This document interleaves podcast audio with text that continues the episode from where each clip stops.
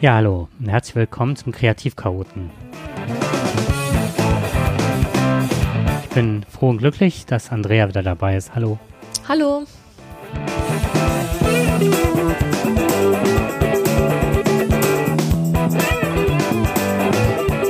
Ja, heute geht es ähm, um Medikamente bei Erwachsenen gegen ADHS.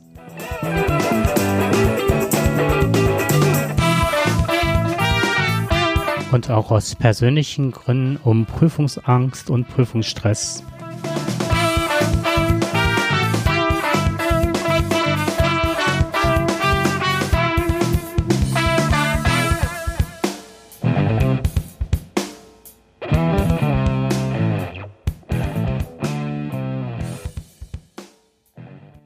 Ja, bei dem ersten Thema habe ich mich sehr gefreut, dass ich dich an meiner Seite habe. An meiner Seite weiß aus dem einfachen Grund. Ähm, äh, durch dich habe ich echt gelernt, dass man äh, Statistiken immer hinterfragen muss oder wofür steht die oder wer hat da ein Interesse dran, dass das halt äh, so, ähm, ja, ob die Ergebnisse tatsächlich das zeigen, was sie eigentlich zeigen sollen oder ob sie uns nicht was vorgaukeln. Ja, eine Statistik ist ja immer nur so gut wie derjenige, naja, es gibt ja diesen Spruch, ne, so gut wie, wie man sie gefälscht hat oder so. Aber es ist ja eine Statistik, lebt ja immer vom Weglassen. Also was wird nachgeguckt und dann ist immer die Zeit wichtig und wer es nachgeguckt hat und so. Von daher, ich bin ein, naja, ich finde Statistiken immer so ein bisschen lala. Eine große Skeptikerin der statistischen Darstellung. Mhm. Ja, es geht halt um Folgendes. Und zwar hatte ich ähm, mich ein bisschen geärgert, weil in ganz vielen Zeitungen stand halt, dass äh, Methylphenidat, also der Wirkstoff in den verschiedensten Präparaten gegen ADHS halt, äh, Ritalin, Medikinet und wie sie halt Konzerte, wie sie alle heißen, dass das jetzt bei Erwachsenen ähm, stark zugenommen hat. Und ähm, das hörte sich an, als würde jetzt eine neue Welle der Verschreibung über Deutschland hinweg schwappen. Und ähm, ja, ich glaube, das war die Techniker Krankenkasse, hat dann ähm, in Berlin eine große Umfrage gemacht und siehe da, tatsächlich äh, gibt es, wenn ich das richtig sehe, ein Drittel mehr an Verschreibungen. Und das hat mich wirklich stutzig gemacht. Wie kann sowas sein? Und dann kam dann im gleichen Zeitraum, es sind halt bei den Kindern, ist das äh, massiv zurückgegangen, die Verschreibungen. Und da habe ich mich gefragt, wie das sein kann. Und dann kam halt raus, dass, ähm, dass das Medikament oder beziehungsweise der Wirkstoff in einigen Präparaten erst seit 2011 erlaubt ist auf dem deutschen Markt, beziehungsweise durch die Krankenkassen bezahlt wird. Mhm. Das heißt, vorher werden die Menschen das gar nicht gekauft haben, weil sie es nicht von der Krankenkasse ersetzt bekommen haben, beziehungsweise gar nicht gewusst haben, dass sie ADHS haben. Ich hätte jetzt vermutet, dass es gab ja irgendwann, boah, irgendwie um 2005 rum, auch ein bisschen früher, gab es ja so eine massive also ich habe dann damals so mir so ein Buch gekauft, so einen Rundumschlag um ADHS und da ging es darum, dass äh, die Verschreibung bei Kindern oder die Diagnosen da wirklich echt um, ich meine, es wären 190 gewesen, aber ich will es auch nicht beschwören, vielleicht waren es auch nur 118, aber es war auf jeden Fall eine Eins vorne. Ähm, an Diagnosen mehr. Und das fand ich schon, also ich meine, das ist mehr als doppelt so viel. Also das ist äh, unglaublich, fand ich. Und wenn ich mir jetzt vorstelle, das war irgendwann um 2005 oder um 2000 rum, so in dem Zeitraum. Jetzt haben wir 2020 die sind halt jetzt auch alle erwachsen. Ne? Also ich meine, die Kinder sind ja keine Kinder mehr, sondern sind ja Erwachsene. Und ähm, das geht ja dann nicht einfach weg. Ja. Daher macht es ja Sinn, dass bei Erwachsenen das auch zunimmt. Jetzt mal von der ähm, anderen Erklärung, die du ja genannt hast, mal ganz abgesehen. Da muss ja auch irgendwas sich verändern, weil die Kinder sind halt keine Kinder mehr, sondern sind jetzt Erwachsene.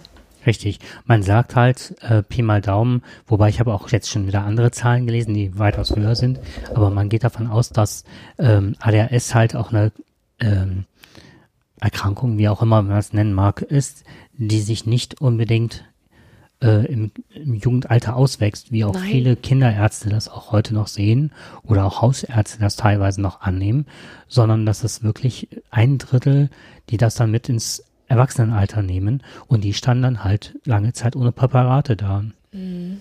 Und das war ja das, was damals da ähm, die eine ähm, Psychiaterin gesagt hat, mit der ich mal gesprochen hatte, die meinte, dass ganz viele dann auf ähm, Aufputschmittel oder äh, Kokain oder sonst was ausgekommen sind, was ich dann auch sehr spannend fand, die jetzt alle mittlerweile dann irgendwie Ritalin, Medikinet oder sonst was nehmen und von den anderen Sachen komplett weg sind. Raus aus der Illeg Illegalität. Danke. Ja. Ja. So. Ja, das war ähm, eine Sache, die mich äh, noch sehr interessiert hat ähm, und auch nochmal zu hinterfragen, warum das halt so ist. Und was ich mir nicht vorstellen kann, ist, ohne diese Präparate zu sein, beziehungsweise wenn man, wenn ich jetzt so mal überschlage, sind das etwas um die 100 Euro, die ich ansonsten jeden Monat berappen müsste, ne? Aus eigener Tasche. Also man konnte die schon kaufen, die Präparate, ähm, aber die wurde halt, die wurden nicht von der Krankenkasse bezahlt. Aber die Diagnosen bei Kindern haben zurück, sind zurückgegangen. Ähm, ja, zumindest die Verschreibungen. Die Verschreibung, okay. Ja, da sind jetzt auch ein paar andere Sachen, die jetzt gerade ausprobiert werden.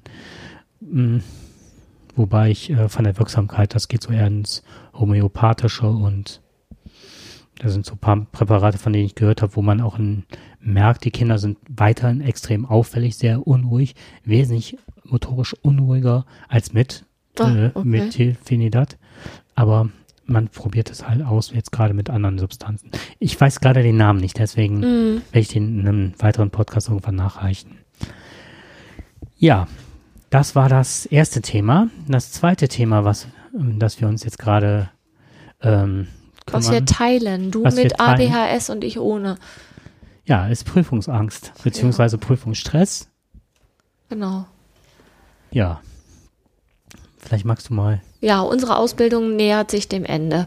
Wir machen eine Ausbildung zur, ich weiß nicht, ob du das schon mal gesagt hast. Ich weiß gar nicht, ob ich darüber jetzt. Ja, wir werden auf jeden Fall Anfang Dezember unseren Abschluss haben und danach sind wir systemische Familientherapeuten, wo wir seit jetzt dann fast auch mit dem Grundkurs seit fast vier Jahren darauf hinarbeiten. Und vier Jahre sind eine lange Zeit. In der Zeit kann man ähm, viel Wissen sich aneignen, was wir auch getan haben. Wir haben viel ausprobiert, wir ähm, haben viele Seminare besucht und das Ganze mündet jetzt in eine Abschlussprüfung, zu der wir konkrete Aufgabenstellungen bekommen haben, die jeder für sich kreativ lösen muss und ähm, das Ganze natürlich eingebettet in unseren beruflichen und privaten Alltag. Das heißt, wir haben ja jetzt nicht beruflich zwei Wochen Zeit, um uns darauf vorzubereiten, sondern es läuft quasi nebenher, so wie es ja die letzten Jahre auch nebenher gelaufen ist und ähm, unsere Wochenenden Teil, also eins der Wochenenden im Monat gehörte der Ausbildung und ähm, das reicht aber jetzt nicht, um sich auf die Prüfung vorzubereiten. Und da sind wir gerade ein bisschen jeder für sich am Kämpfen und am Organisieren. Wie kriegt man eine ordentliche Prüfungsvorbereitung in den Alltag integriert, ohne dabei zu viel federn zu lassen? So. Ja, und wir haben halt es halt so, dass äh, wir uns ein Stück weit ergänzen. Du wachst morgens. Ja. Um wie viel Uhr wachst du auf? Ja, halb vier, vier. Okay, das ist die Zeit, äh, in der ich einschlafe. Wir sind quasi rund um die Uhr erreichbar. Was jetzt natürlich keine Aufforderung ist, aber, Nein. Aber theoretisch. aber theoretisch. Theoretisch könnten wir total viel schaffen. Haken an der Sache ist, wir sind beide sehr, sehr müde, weil man eben ganz viel denkt und ganz viel im Kopf hin und her schraubt, aber nichts produktiv auf die Kette kriegt. Das ist halt für mich persönlich ein extremer Nachteil. Ich bin eigentlich jetzt dauermüde und kann aber nicht schlafen. Ich krieg aber auch meine Sachen nicht vorbereitet. Also, Ja, und dann haben wir uns halt mit dem Thema Prüfungsangst, Prüfungsstress oder Prüfungen allgemein auseinandergesetzt. Und ich meine, okay, als Pädagogen sollte man da schon ein bisschen was zu sagen können. Und haben uns dann gedacht, vielleicht schreiben wir mal auf, was könnte, was würden wir vielleicht Eltern raten, wie man mit Kindern umgeht, um den Prüfungsstress ein bisschen in den Griff zu kriegen. Oder auch bei Erwachsenen halt, wie in unserer Situation. K.O. schlagen, damit sie schlafen? Das kannst du doch nicht sagen. Auch K.O.-Tropfen ist schlecht. Auf jeden Fall, ähm, was äh, eine Sache ist, ist, man soll halt mit der Vorbereitung rechtzeitig beginnen. Ja, genau. So als Prokrastinationsmeister finde ich das schon mal äh, ja, sehr bedenkenswert, weil das ist ja immer das, was man als ADHSler unheimlich toll kann, ne? Also du solltest auf die lange die, Bank schieben. Du solltest auf jeden Fall die Prüfungsvorbereitung vor der Prüfung machen, weil nach der Prüfung, Jakob, ist es zu spät, da brauchst du die Vorbereitung, du machst eine ordentliche Nachbereitung. In meinem ersten Leben, ich bin ja ähm, habe das Ganze ja bei den zweiten Bildungswelt gemacht, äh, den Sonderpädagogen und Abi nachgeholt und so. Ich habe ja im ersten Leben habe ich ja ähm, großen Außenhandelskaufmann gelernt. Und da habe ich, alle anderen waren Wochen, Monate vorher und haben gelernt und sich das eingeteilt. Und ich habe drei Tage, glaube ich, vor der Prüfung, habe ich ist mir dann eingefallen, okay, du sollst mal langsam anfangen. Wobei, ich habe es geschafft. Also bei meinem ersten Staatsexamen, da war ich wirklich sehr, sehr, sehr gut organisiert. Da habe ich mir tatsächlich so die Zeit, die ich noch für die Prüfung hatte, so wochenweise aufgemalt und habe dann festgelegt, für welches Fach ich was lerne und ähm, habe dann immer das abgekreuzt. Und das hat wirklich sehr gut funktioniert. Okay. Das, ja. ähm, also eine zeitliche Einteilung fand ich da schon sinnvoll. Das finde ich, das ist ein ganz guter Hinweis, weil gerade bei ADHS ist es ja so, dass man ähm, entweder vergeht die Zeit ja gar nicht, das ist ja ein typisches Phänomen, oder die Zeit vergeht, weil man im Tunnel ist, rasend schnell. Mhm. Das ist ja, ich habe ja mal gesagt, dass ich mir für manche Dinge halt die Zeiten aufschreibe, wie lange ich für was brauche, ja. um überhaupt ein Zeitgefühl dazu für, zu bekommen. Also das ist typisch ADHS. Ähm, als zweiten Punkt neben rechtzeitig beginnen ist Lernstoff einteilen. Ja, das ist das quasi. Genau. Ja, stimmt. Das ist genau das, was du gerade gesagt mhm. hattest. Als drittes sind es Erfolgskontrollen einbauen. Dass man sich abfragen lässt, äh, den anderen den Stoff erklärt, andere Methoden findet, wie man vielleicht Dinge erklären kann. Ähm, und ähm, ja, also wie kann man schauen, wie weit man ist, wie sicher der Stoff schon sitzt. Also das ist, das sind halt Erfolgskontrollen. Was man noch machen muss oder wie kann man sich noch Hilfe holen und ähnliches. Ja. Ähm, Pausen machen. Wie gesagt, bei uns gerade. Also ich kann total gut Pausen machen, wenn ich dann aber keine Zeit dafür habe, wird es schwierig, ne? Ich musste jetzt, also du musstest ja auch ähm, Berichte schreiben. Wir mussten ja sechs sehr, sehr umfangreiche Berichte für die Ausbildung schreiben, so Falldarstellungen und so weiter. Und was mir da unheimlich geholfen hat, war ähm, auch, wie du das eben sagtest, die äh, Zeitstruktur. Da habe ich wirklich mir den Tag eingeteilt und habe gesagt, so was, was ich von neun bis zwölf schreibe ich, dann äh, esse ich was, gehe mit dem Hund und dann habe ich wieder eine Sequenz, mache nochmal eine kurze Pause und dann nochmal die dritte Sequenz und so. Das habe ich gut durchgezogen. Und weil das so feststand, habe ich mich auch mit anderen Sachen nicht abgelenkt. Mhm. Weil wenn ich mich so hinsetze und habe das mir nicht so vorgegeben, dann habe ich mich mit allem möglichen Kram abgelenkt. Das fand ich auch ganz gut, weil man, ne, wie du das eben auch schon gesagt hast, ich brauchte das aber für den Tag, dass der so durchgestrukturiert Dass der durchstrukturiert ist. Ne? Mhm. Also für mich war das ähm, beim Lernen so ähm, nach dem Frühstück um 9 Uhr an Schreibtisch und dann bis 12 und dann halt wieder von, weiß ich nicht, von 2 bis 6 oder so. Und ähm, dann, also so habe ich fürs erste Staatsexamen mhm. gelernt. Beim zweiten Staatsexamen, da, ähm, da war ich ja schon Mutter und ähm, da lief das alles komplett anders. Da habe ich das zweite Staatsexamen habe ich quasi wirklich, also, also Mut zur Lücke. Ich hatte überhaupt gar keine Zeit da anständig irgendwas vorzubereiten. Und dafür ist es noch relativ Hm. gut gelaufen, aber das ging halt erst immer, wenn Roja schon im Bett war. Dann habe ich mich halt um die Arbeit gekümmert. Auch die zweite, ähm, das, das, äh, zweite Staatsarbeit, die ich da schreiben musste, das ist alles abends gelaufen, von acht bis elf und dann bin ich tot ins Bett gefallen. Ich habe meistens um diese Zeit äh, zu, damals angefangen zu arbeiten, um elf. Und ich habe keine Nacht vor vier, halb fünf, dann über Wochen habe ich nur so durchgearbeitet, dann ist Licht aus, ins Bett gegangen. Ja, Wie ich mein. das geschafft habe, weiß ich nicht. Ich habe auch mittags nicht geschlafen oder so, ne? Naja, aber nur- wenn, du- wenn du mal überlegst, äh, Roja hat keine Nacht durchgeschlafen. Wenn ich um elf ins Bett gegangen bin, war ich spätestens um eins wieder wach. Und dann habe ich vielleicht nochmal von zwei bis drei geschlafen, dann hat sie nochmal gequakt. Und dann bin ich dann nochmal eingeschlafen und um fünf musste ich dann aufstehen. Mhm. Und dann hab, bin ich, hab, ne, was dann, Gleiche. was dann halt so ansteht. Dann machst du Frühstück, dann machst du das Kind fertig, dann fährst du zur Arbeit, dann nach der Arbeit holst du das Kind ab, dann hast du Kinderbespaßung, bis das abends das Kind um acht im Bett ist. Und dann habe ich angefangen zu arbeiten. Und dann hast du noch keinen, also ne, alles dann Wäsche waschen, Haushalt, was dann eben alles noch so anfällt, ne? Also äh, im Vergleich dazu geht's mir jetzt bombig, Mhm. was die Arbeit und das, ähm, Angeht oder angeht. ja. Mhm. Also bei, was man noch machen kann beim Pause machen, ist halt auch, dass man die ganz gut gestaltet, die Pause. Also zum Beispiel durch die positive äh, oder progressive Muskelrelaktion. Das ist von äh, Edmund Jakobson. Ist ein Entspannungsverfahren.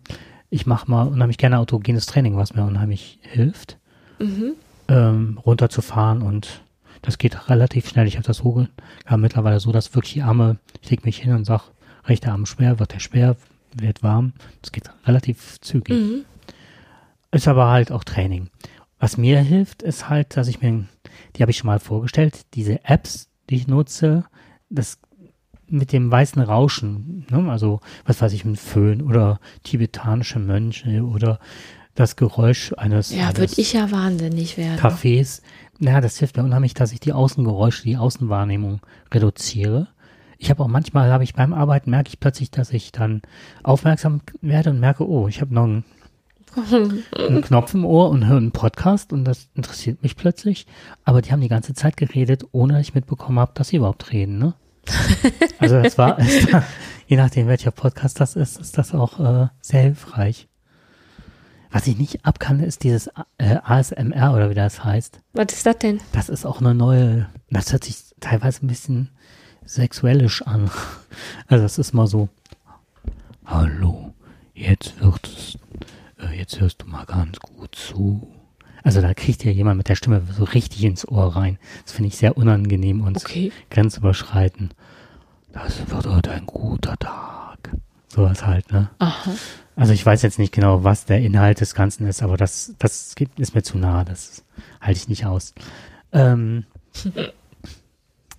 ja, was noch hilft? Ich äh, meditiere. Du meditierst. Ja, aber momentan sehr erfolglos. Also eigentlich kriege ich das ganz gut hin mit dem Meditieren, aber offensichtlich unter erschwerten Bedingungen klappt das nicht mehr so gut. Ja.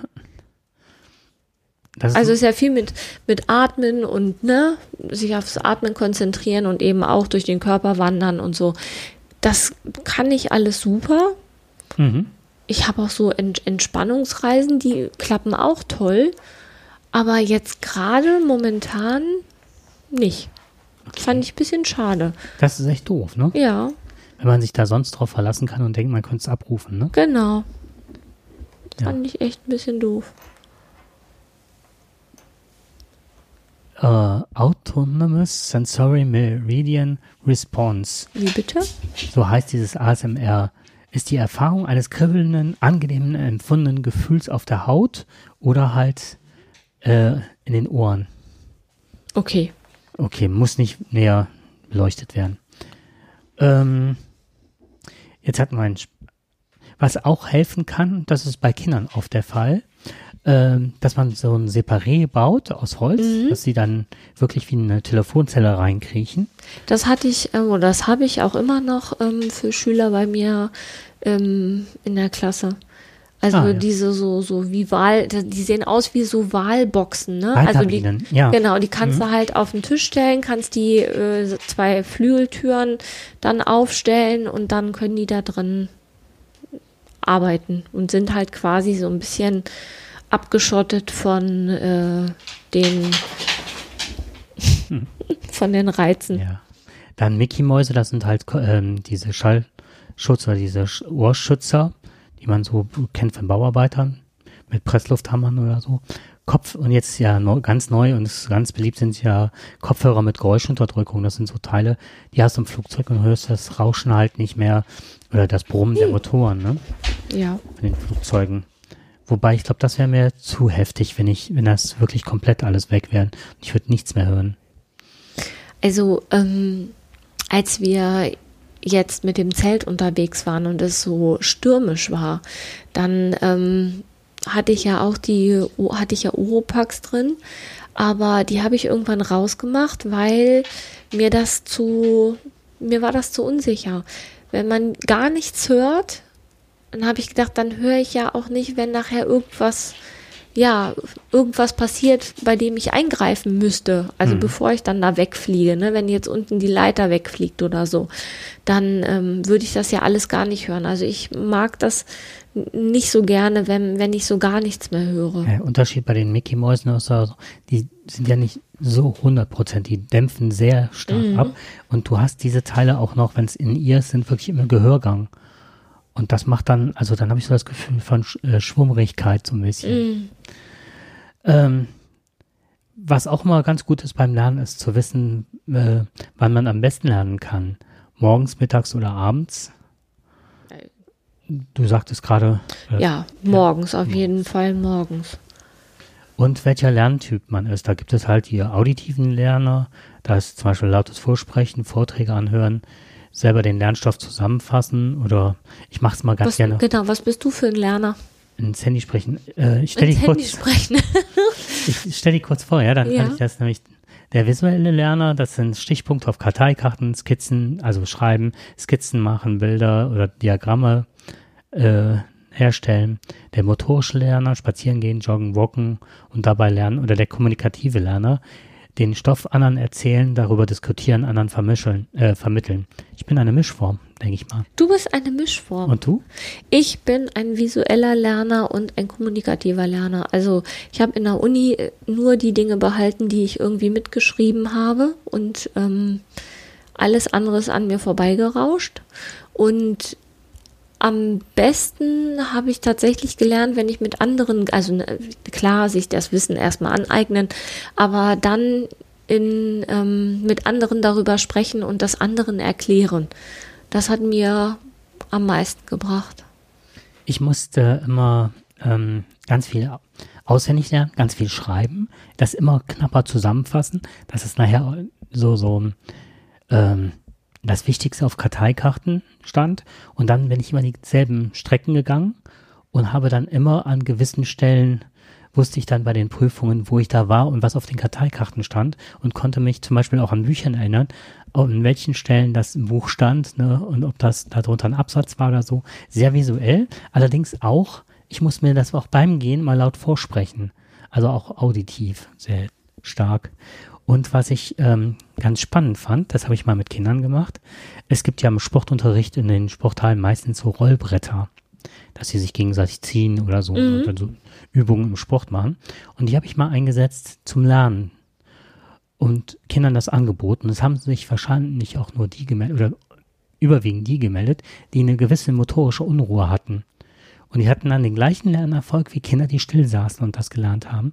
Die haben dann immer was, was ich, verschiedene ähm, Dinge, die sie auswendig lernen sollten beim Gedicht oder irgendwas, ne? Oder eine, ähm, an der einen Seite so ein Gitterrätsel, so wie ein Kreuzworträtsel, an der einen Seite die Aufgabe und dann sich die Lösung irgendwie hergeleitet und so und an der anderen Seite das eingetragen. Und ich fand, die haben bessere Arbeitsergebnisse ähm, produziert, als wären die die ganze Zeit am Tisch geblieben. Das fand ich auch ganz spannend. So, ja. Ausreichend schlafen ist also eine Sache. Ja, das ist total toll. Würde ich auch gern. für ADHSler total schwierig oftmals. Mhm, ich Beim weiß. Einschlafen, wenn die Medikamente nachlassen, ne? Also das ist manchmal relativ schwierig. Und bei dir ist es halt, weil du früh aufwachst, ne? Ja, also jetzt nicht, weil ich meine ADHS-Medikamente nicht mehr nehme, weil ich nehme ja gar keine. Ich wache einfach sehr früh auf und habe auch so eine innere Unruhe.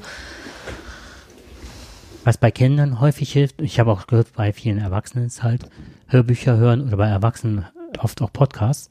Da gibt es ja einen, der heißt sogar der Einschlafen-Podcast. Ja, also das ist etwas, das beschäftigt mich schon seit ich Kind bin, weil viele von meinen Freundinnen haben zum Einschlafen Kassetten gehört und sind dann dabei eingeschlafen. Dann habe ich gedacht, oh, das ist ja eine tolle Idee. Nee, ist es nicht. Ich schlafe nicht ein. Ich bin dann immer, also die Kassette ist durchgelaufen und dann klackte letztendlich der, der Kassettenrekorder. Aber ich bin da nie bei eingeschlafen. Und genauso ist es heute auch. Wenn ich mir irgendwas anhöre, egal was, ob das jetzt Entspannungsmusik ist oder irgendwelche Hörspiele, Podcasts, das ist völlig egal, was da im Ohr ist. Ich werde definitiv nicht einschlafen, weil ich das dann höre. Mhm. Ich schlafe dann nicht mal ein. Ich überwiegend bin immer, das Tolle ist, ich habe so kleine Stöpsel, so AirPods, die im Ohr sind und die fallen, entweder fallen sie raus, da passiert auch nichts, die liegen dann einfach nur im Bett. Das stört auch, also die sind so angenehm, man merkt die auch gar nicht mal, wenn man sich aufs weiche Kissen legt. Und ich habe das dann relativ leise und dann ist halt okay, ne? Allerdings habe ich ja schon im anderen Podcast mal erzählt, dass ich letztens ähm, erwähnt worden bin, weil ich eine, in einem Podcast habe ich den gut bewertet bei iTunes und habe mir unheimlich viel Mühe gegeben, den aus den Inhalten, die ich über Jahre gehört habe, daraus halt ähm, die Bewertung zu stricken. Und dann ist wohl in dem Podcast mein Name genannt worden. Und unterbewusst habe ich das wohl mitbekommen. Und ich habe den ganzen Podcast unterbewusst zu Ende gehört, war total geredet, dass, weil es so ein Teil von vier oder fünf Stunden war. Und ich habe erst relativ spät angefangen, den zu hören. also manchmal sollte man es auch nicht machen.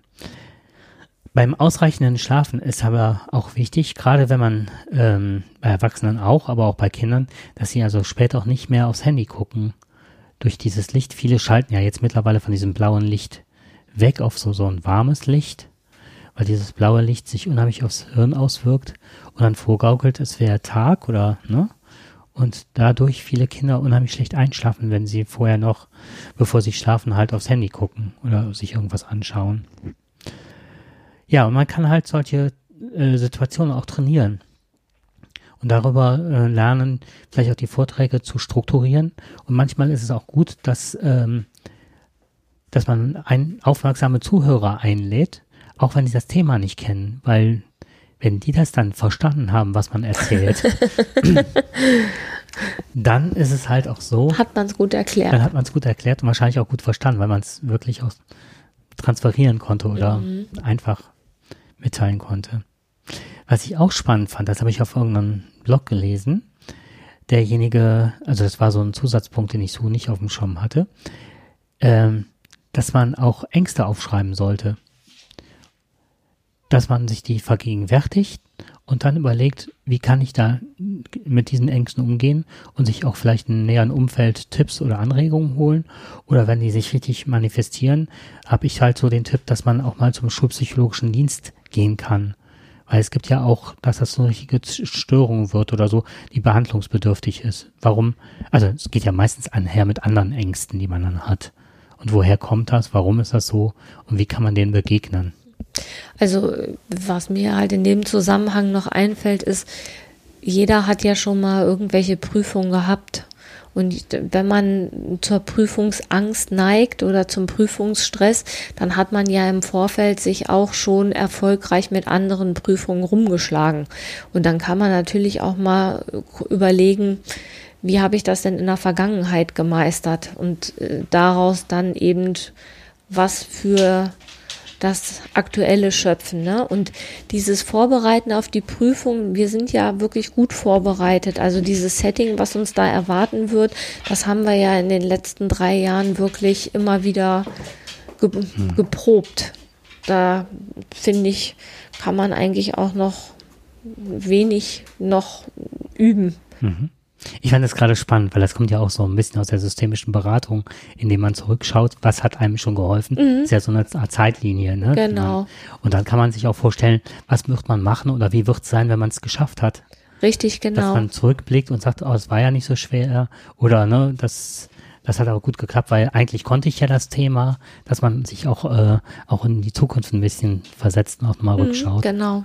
Mhm, das ist auch ganz spannend, dass du es erwähnt hast. Ja, apropos äh, systemische Therapie und so weiter, da können wir ja auch mal irgendwann drüber sprechen, äh, wenn wir Richtung ADHS äh, und was können Familien machen genau. sprechen. Und ich habe noch einen kleinen Aufruf. Ich würde super gerne irgendwann eine Sendung machen zum Thema Cortisolspiegel. Ähm, da habe ich mich in letzter Zeit mit beschäftigt. Jetzt habe ich keine Bio-Leistung oder kein Bio studiert oder was man auch immer dazu machen muss. Ähm, hat jemand äh, dazu Anregungen oder Ideen, weil das, was mich gerade so interessiert in, in dem Thema in, in, ist, das wollte ich gerade aus. Ach so. Also, ähm, es geht halt darum, äh, es scheint so zu sein, dass der ADHS, der Mensch mit ADHS, einen anderen Cortisolspiegel bei Stress hat als, ähm, als Menschen ohne ADHS. Die reagieren wohl in Stresssituationen anders und das kann man wohl an den äh, an Markern äh, des Cortisols festmachen. Und warum ich darauf hinaus will, ist ähm, zum Beispiel, wenn Kinder getestet werden. Welche Situationen brauchen die und können diese Tests überhaupt so angenommen werden, wenn der Cortisolspiegel ein anderer ist als bei anderen Menschen? Mhm. Wenn die in gewissen Situationen sind, weil die zum Beispiel nicht in der Lage sind, in dem Moment diese Prüfungsaufgabe, da sind wir ja im Grunde bei Prüfungen, ähm, ob diese Tests so gewertet werden können oder was brauchen die für Voraussetzungen, dass sie auch die Tests schaffen. Ja, oder wie kann man das als Laie erkennen? Du kannst ja, also da müsstest du ja vorm Test den Cortisolspiegel messen, ne? Richtig, das, ja. Die, das ist ja quasi nicht machbar. Nein, richtig. Es geht nicht darum, den jetzt zu messen in Testsituationen, sondern wie können Situationen so gegeben sein, dass auch Menschen mit ADHS ähm, diese Testsituation besser überstehen. Mhm. Weil wenn er dann steigt oder bei anderen fällt er oder bei, oder bei denen fällt es, bei anderen steigt es, dass dann mehr Unaufmerksamkeit ist oder Impulsivität oder so. Und die dann sich den Tests verweigern oder so. Ja. Also das ist, da, man hört halt es noch unausgegoren, aber da hätte ich ganz gerne mal, wenn jemand von der Hörerschaft das weiß, Hinweise zu. Ja. Vielleicht ist auch ein Experte drunter, den man mal befragen könnte. Das würde mich auch sehr freuen. Okay, dann soweit. Ja. Vielen Dank fürs Zuhören. Bis nach der Prüfung. Und ich danke dir, Andrea. ja, da, vielen Dank, dass ich dabei sein durfte. Bis zum nächsten Mal. Ciao. Tschüss.